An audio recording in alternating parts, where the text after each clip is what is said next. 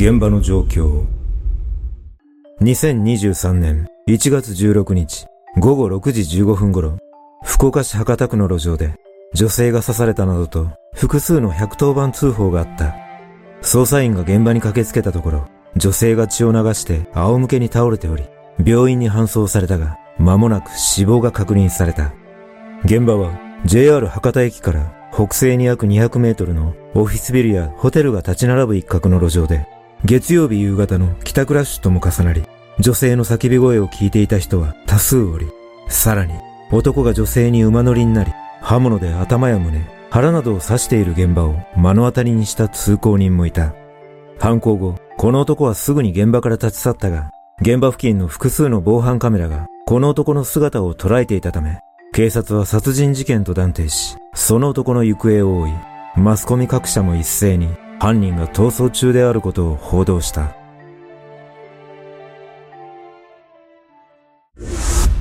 警察の捜査。その後の調べで、殺害されたのは、福岡県中川市に住む会社員の女性 K さん、当時38歳であることが判明し、司法解剖の結果、上半身を中心に、胸や腹などに十数箇所の刺し傷や切り傷があり、死因は失血死とされ、手には防御層とみられる傷も確認された。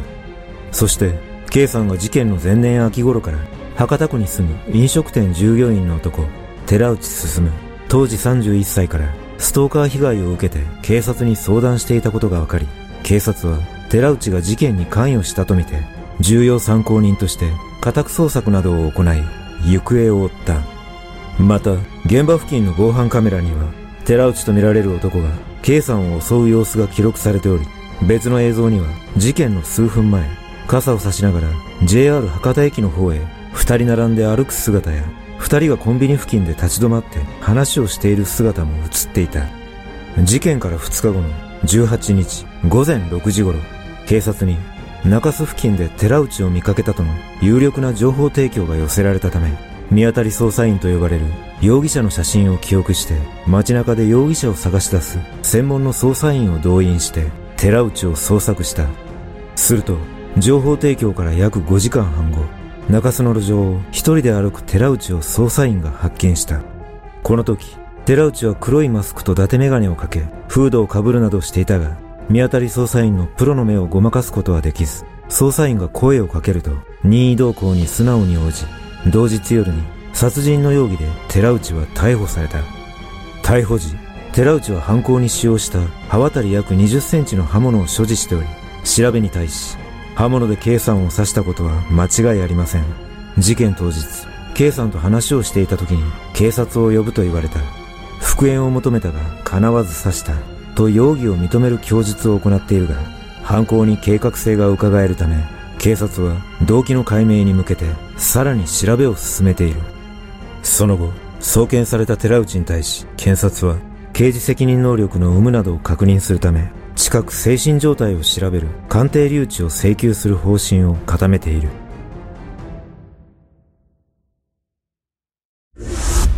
K さんの生い立ち。殺害された K さんは愛知県名古屋市で生まれ、中学卒業後は安室奈美恵やスピードラを輩出した沖縄県のアクターズスクールに在籍していたことがあり、スピードの元メンバーで、現在参議院議員の今江里子とは同学年で、K さんもデビューを夢見てレッスンに励んでいたが、夢が叶うことはなく、その後東京に向かった。K さんは東京の下町で家賃約6万円の単身用マンションに住みながら、キャバクラで働いて生計を立てており、しばらくすると母親は福岡県出身の男性と再婚し、名古屋を離れて福岡で暮らし始めた。その後、K さんは大阪府出身の男性と結婚したことで東京を離れ、大阪府岸和田市に移り住み、2011年に長女を出産しているが、数年後に離婚したため、シングルマザーとして運送会社の事務職をしながら子育てをしていた。しかし、事件の約6年前、一人での子育てが大変なこともあり、母親の住む福岡県中川市に引っ越して同居を始め、幼い頃から母親がエステ業界に関わっていたこともあり、K さんはもう一つの夢だったエステ店を開業した。そんな中、運悪くコロナ禍となり、経営はうまくいかず、初期投資も回収できないまま店を畳むことになり、2021年4月に自己破産すると、生活を立て直すために、昼間は派遣会社の事務員として働き、夜は中洲の高級クラブでも働き始めた。しかし、2022年春頃、K さんが勤める高級クラブと同じ系列のバーで、K さんと寺内は出会い、そして交際に発展したことで、K さんの人生は大きく狂ってしまった。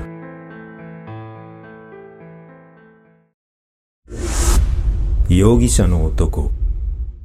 逮捕された寺内は1991年8月に大阪市福島区で生まれ、父親が働く運送会社の寮で育っているが、父親はほとんど家におらず、母親もラウンジで働いていたことから、夜は一人になることが多かった。中学時代の寺内は、部活はしていなかったが、ボクシングを習っており、友人の家で突然切れて、物を投げ、殴りつけたり、目があっただけで生徒を殴るなど、日に日に暴力沙汰を起こすようになり、教師にも牙を向き、口癖のように、俺のバッグにはヤクザがいるんや、と虚勢を張っていたという。その後、中学3年の頃には、ほとんど学校に来なくなり、地元の高校に進むも中退した寺内は、大阪市中央卸売市場に勤め始めているが、祭りですれ違った同級生からカツアゲをするなどの問題を起こし、見た目も髪を金髪に染め、胸にタトゥーを入れるなど派手になっていった。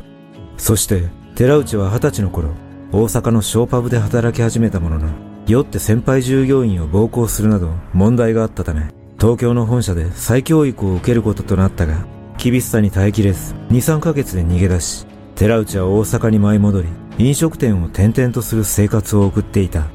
そんな中、2015年3月、寺内は窃盗容疑で逮捕され、その後、兵庫県内のキャバクラで黒服として働くようになっているが、見かけによらず、女性には優しい一面があったという。しかし、当時の寺内の交際相手によると、束縛が厳しく、携帯を盗み見ることは日常で、いつでも連絡できるようにしておかないと怒り狂うため、遊びにも行けなかったとされ、別れた後も家に来て、別れてない、としつこく言い続けるなど、恐怖を感じたという。その後は、大阪市東淀川区で、知人と共に、ぼったくりバーをオープンさせているが、数ヶ月で潰し、寺内は周囲に、人生やり直すと言って、縁もゆかりもない九州へ飛び立ち、福岡の地に足を踏み入れた。そして、2022年4月から中洲のバーでアルバイトを始め、将来は独立して自分の店を持ちたいなどと話すなど、勤務態度は真面目で、事件を起こすような兆候は見られなかったが、寺内はグループ内の恋愛禁止を破り、K さんと隠れて交際を始めた。しかし、寺内の束縛癖は変わらず、GPS で位置情報を共有するアプリで行動を監視するなどもあったため、それに恐怖を感じた K さんが別れを切り出した途端、寺内の本性が明らかになっていった。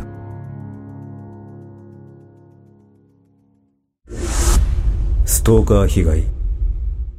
K さんは何度も寺内に別れを告げたが、寺内は納得することはなく、ストーカー化していった。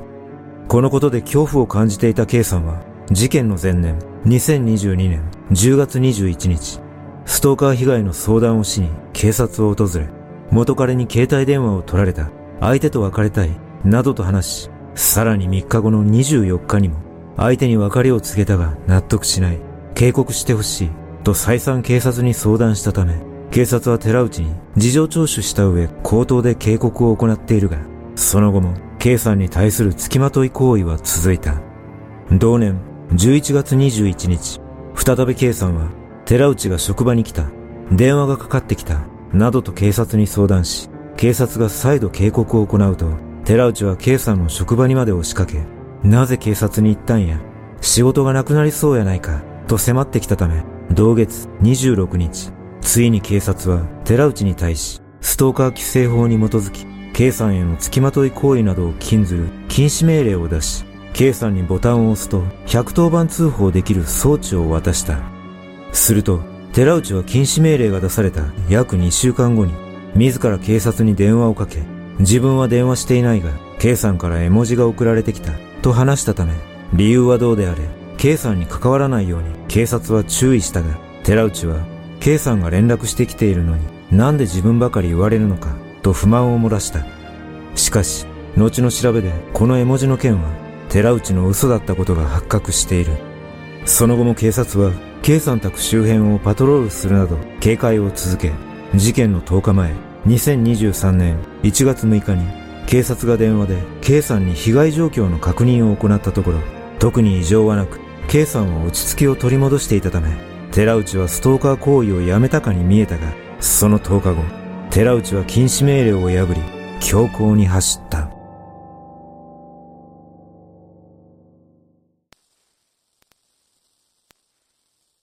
この事件は、またしてもストーカーによって尊い命が奪われたことで、ストーカー規制法の脆弱さがあらわになりました。ストーカー規制法は、1999年に発生した桶川ストーカー殺人事件をきっかけに制定され、以後、時代に応じて改正が繰り返され、現在は GPS による位置情報取得行為も規制対象となっていますが、対象者を拘束することはできないため、完全に被害をなくすことは難しいと感じます。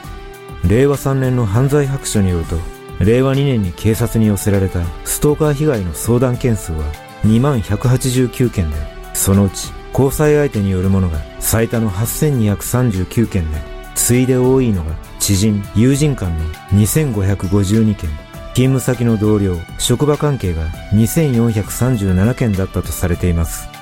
また、ストーカー行為を行った者の検挙数は、ストーカー規制法違反が985件となっており、暴行罪など、ストーカー規制法以外での検挙数は1518件と、前年を上回る数字となっています。これらの数字を見る限り、今後も似た事件が発生する可能性は高いため、ストーカー規制法の強化は必要だと感じますが、一方で、今回の事件のように、警察に相談したことが殺意のきっかけになるようなこともあるため、より慎重な対策が必要だと感じます。皆さんはこの事件をどのように感じたでしょうか？